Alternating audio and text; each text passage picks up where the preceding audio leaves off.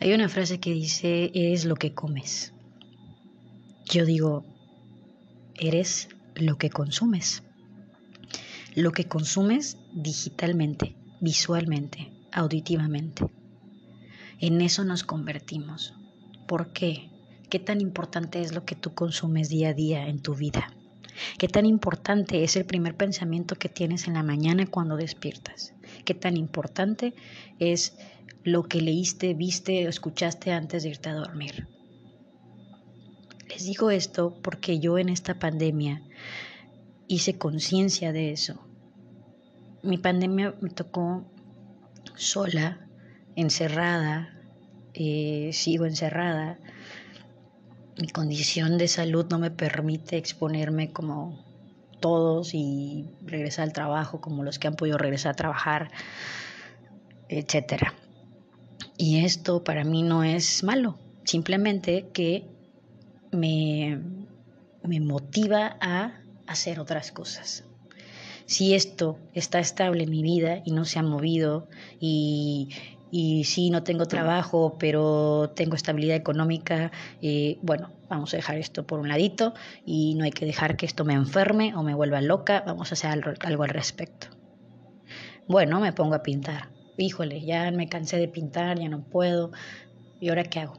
Mm, bueno, voy a ver, voy a abrir TikTok. Me empezó a no Facebook, no Instagram, no. Entonces dije yo, ¿qué estoy haciendo? ¿Qué estoy haciendo? ¿Qué estoy consumiendo? Estoy viendo eh, en, Facebook eh, perritos maltratados, estoy viendo en Facebook eh, campañas de niños que están en otro país y yo no puedo hacer nada al respecto, pero veo cómo sufren, veo como muchísimas cosas que yo decía, güey, dejé de ver tele y noticias por, no, por evitar este tipo de basura. Y, no lo digo basura porque, porque sea yo, ay, qué mala, qué déspota, qué egoísta. El mundo está sufriendo y a ti te vale madres. No, todos estamos sufriendo, todos sufrimos alguna vez. El mundo nunca ha dejado de sufrir, el mundo nunca ha dejado de tener caos, el mundo nunca ha dejado de tener enfermos y cientos de millones muriéndose. Pero ahorita estamos encerrados y no hay nada que hacer y pues qué me queda, pues hacerme víctima de algo que ni siquiera me toca. Pues hágase mejor víctima de lo suyo y desde ahí trabájelo y quites el papel de víctima. Eso hice yo. Debes de estarme preocupando y viendo eh, cosas que yo no podía resolver, me puse a resolver lo que yo sí podía y que estaba dentro de mí. Porque como he entendido es que allá afuera todo ni para ti ni para mí, es neutro, es neutral, la vida es neutral. Como tú actúas enfrente de esas situaciones, como tú con tus herramientas que tienes, te presentas y, transformas y tomas eso neutral que está allá afuera, es de cada quien, es de cada aprendizaje de cada persona. Para mí, el hecho de que, em, no lo sé, temas que a lo mejor para alguien puedan parecer muy malos, para mí, pues no me parece tan malo, es algo que neutral, ¿no? Eh, quiero, quise hablar de esto del consumo, qué tan importante es en nuestra vida, porque a mí, al menos en mi experiencia, voy a hablar, como siempre, me cambió, me cambió la vida, me cambió la perspectiva, me cambió mis pensamientos, me cambió mi vida. Entonces, eh, me gustaría hablar un poco de cómo lo hice, o qué fue el detonante, ¿no? Y no. Entonces, el detonante en sí fue la desesperación y curiosidad, porque porque me habían puesto en una situación en la vida donde yo tenía que aprovechar lo que estaba pasando. Fuera de deprimirme, fuera de ponerme triste, sentirme inútil por no poder hacer nada. Necesitaba ir más allá. Y los libros me ayudaron mucho, el arte, mis, mis pinturas, el poder tener la capacidad de usar el arte como una terapia, para mí ha sido increíble, ¿no? Pero a veces, como dicen, todo en exceso cansa, no enfada. En el arte no me enfada, simplemente que ya había hecho demasiado en eh, el principio de la, de la cuarentena, como que necesitaba ir más allá, o sea, no nada más podía hacer arte, eh, había algo más. Entonces comencé con libros, empecé a leer de la muerte, después de la soledad, después leí del silencio, después leí de la mente, después leí de eh, la espiritualidad, budismo, me empecé a consumir libros y libros de cosas que jamás en mi vida pensé que podía yo sentarme y leer por horas. Y era increíble y era eh, responder un montón de preguntas, entender muchas eh, patrones que yo traía en mi vida. Y bueno, me abrió los ojos, me despertó y después, bueno, viene la otra etapa, ¿no? Donde ya te cansas de leer, bueno, ahora que leo, bueno, voy a escuchar eh, podcast, voy a consumir otra cosa. Y así te vas hasta que entendí, dije, bueno, si todo esto que yo estoy leyendo tiene que ver con la mente, ¿hay algo que estudie la mente? ¿Hay algo que estudie el ser humano? ¿Hay algo que estudie el comportamiento, la conducta?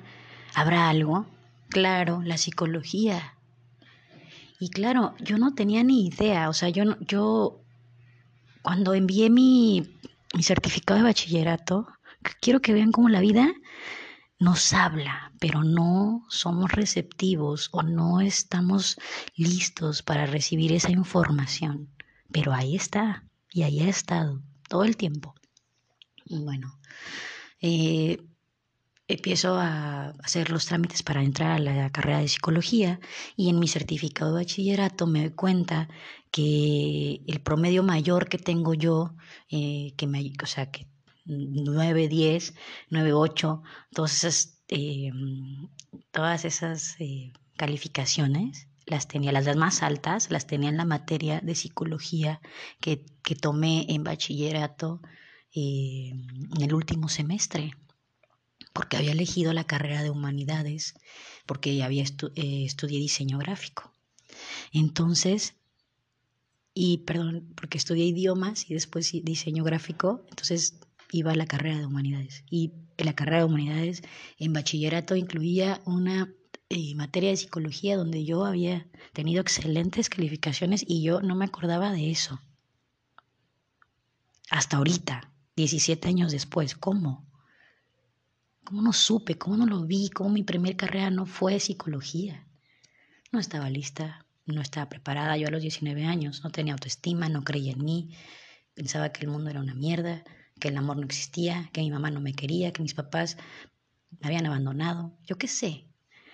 No, no pensaba yo como pienso ahora, ¿no? Y otra cosa es que mi abuela paterna estudió psicología, pero ella lo hizo para leer el tarot. Entonces fue muy diferente. Y ahora entiendo cómo a mis 18 años, 19 años, la última plática que yo tuve con mi abuela paterna fue, te voy a enseñar a leer el tarot porque tú tienes la capacidad de hacerlo.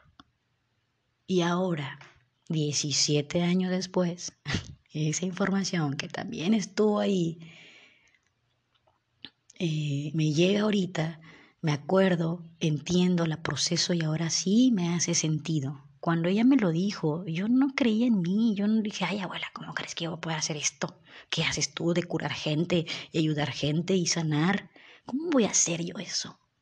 ¿Cómo, cómo? ¿Cómo yo? O sea, tú sabes quién soy yo, ¿no? Entonces, claro que sabía quién era yo y claro que fue la primera persona que creyó en mí sin yo saberlo. Y por eso honro su muerte y lo estoy haciendo de esta manera también. Y así cada persona que se vaya de este mundo y que yo haya amado con toda mi fuerza, voy a honrar su vida con la mía. Eso también lo aprendí. Y le sigo y bueno, aquí sigo tratando de eh, compartir poco mucho de mi aprendizaje, eh, bueno o malo. Y me gustaría que si tú ahí en tu pandemia, en tu cuarentena, o si ya saliste o lo que sea, encuentras el caos, encuentras la incertidumbre, encuentras la soledad, encuentras el silencio, abrázalos, hazte amigo de ellos, que tu curiosidad, que tu ego eh, se calle tantito, ábrete un poquito más a, a, descubrir que, a cuestionar tu vida. Oye, nunca me sentí yo este cómodo con mi religión. Bueno, ¿qué podría hacer? Tal vez podría haber otras religiones, tal vez, tal vez podría escuchar otras opciones, me podría abrir porque no es pecado, porque no me voy al infierno si hago eso. Eso es mentira. El propio infierno lo vive uno mismo en su cabeza, con sus propias limitantes. Tú mismo en tu cabeza te pones esas, esos límites. No, es que ahí les va otra. Cuando yo estaba más chavita y iba Fui con monjas todo el tiempo y religión católica todo el tiempo estuvo en mi vida, ¿no? Escuelas, todo. Entonces mi escuela, pues todos eran católicos. Entonces cuando yo salía de mi escuela y si conocía a un niño o una niña testigo de Jehová o un cristiano, de hecho tengo amigos así, o tuve que en mi infancia yo decía, ah, pero eh, a lo mejor no me puedo llevar con él porque la religión no es la misma. Si él no es católico, yo no me puedo llevar, ¿qué va a decir mi familia? Se van a enojar. Entonces imagínate cómo pensamos, imagínate cómo nos meten ideas, porque claro, de chiquito tú te crees todo, de, pequeño tú crees que Dios te ve por todos lados y estás temeroso de hacer algo que a Dios no le guste. Esa fue mi infancia, yo sí creía en eso y no me suicidé porque pensé en el purgatorio y decía, a mí, la primera vez que pensé en el suicidio decía, no mames, y si me voy al purgatorio, esa madre ahí sufren todos. No, hombre, lo que dicen las monjas, imagínate, me voy porque ya no quiero vivir aquí y voy a ir a sufrir allá. No, mejor no me suicido. No, no, no, no, no, mejor no. me ayudó, ¿no? Ese miedo me ayudó a estar aquí. Pero a mis 33 años no me ayudó tanto, porque ya decía yo, no, no, no, mejor así me voy. Ya vi, este es de verdad, esto sí, o sea, ahora ya voy a vivir con una enfermedad toda mi vida. No, no, este sí ya es motivo para irme, ya, a ver, ¿cómo le hago? Tampoco. Entonces, entonces, cuando ahora empiezo a estudiar la carrera, comienzo a ver todo lo que tiene, todo lo que es la psicología, desde dónde viene, me apasiona. Cada que leo me encanta leer, me encanta mi carrera, me encantan mis clases, me gusta lo que hago, lo que estoy haciendo con mi vida. Encontré ese objetivo que todo el mundo allá afuera batalla o lidiamos tanto en encontrar. Y no es más que escucharnos, seguir nuestro instinto, seguir nuestra, eh, nuestra conciencia y hacerla, reflejarla en nuestros actos, pensamientos. Y creo que, que cuando tú empiezas a amar tu silencio, amar esa parte de ti oscura y entenderla y abrazarla y fuera de rechazarla y tenerla ahí escondida y no querer mostrarla. Hagas todo lo contrario. Entonces ahí empiezas a escuchar, empiezas a entenderte, empiezas a cuestionarte, empiezas a ir más allá. ¿Por qué? Porque siempre me dio miedo la muerte. ¿Qué pasa si me aviento un libro de la muerte? ¿Me voy a morir? Pues no, ¿verdad? Simplemente voy a ampliar mi conocimiento. Ah, eso hice. Fui y me puse a leer libros de la muerte. ¿Por qué la soledad todo el mundo allá afuera la tiene como algo malo, algo que no debería de ser? Vienes de par en par, te mueres de par en par. ¿Por qué? ¿Por qué la soledad está tan, tan, tan maltratada por la misma sociedad? ¿Qué pasa con ella? Ah, pues voy a leer un libro. A ver, la soledad, ¿qué es? ¿Qué han hecho con la soledad cuando están solos? ¿no? Y vámonos, o sea, un montón de cosas, meditaciones, entendimiento, profundidad, tranquilidad, paz, eso es el silencio, no es nada más que eso. Eso es lo que a mí me atrae cuando está en mi vida, que muy a menudo se sigue presentando últimamente. Me gusta, no me incomoda, no me hace sentir mal, al contrario. Entonces, así me fui. Así me fui por todos lados. Y llegué a esto, ¿no? Empecé a decir, bueno, ¿por qué no expongo? ¿Por qué no me hago estos audios tipo podcast donde yo cada que me que, que sienta que mi vida ya no avanza, que me atoro, que me siento mal, que me deprimo, que me da una crisis, regrese esos audios, regrese a ese historial y me recuerde mi objetivo, me recuerde mi aprendizaje, porque nadie mejor que yo misma me lo va a poder recordar y me lo va a poder reflejar cuando más lo necesite. Nadie más, más que yo misma. Y eso hice, y eso estoy haciendo. Entonces, en estos 15 días que llevo haciendo este proyecto, en estos 15 días he despertado en ciertas personas curiosidad, ¿no? Y oye, ¿te puedo llamar? Claro. Y oye, ¿qué piensas de esto? Y oye, Gris, este, ¿cómo le hiciste para esto? Y oye, Gris, a mí me gustaría compartirles ah, esto contigo, ¿no? Y, y así. Y yo digo, 15 días este resultado, wow, yo no esperaba ni siquiera que alguien me escuchara, ¿no? O sea, era como, qué chido, que haya alguien allá afuera que me sigue, que, que, que está, le está sirviendo un poco estos reflejos, que, que, que se espejea conmigo y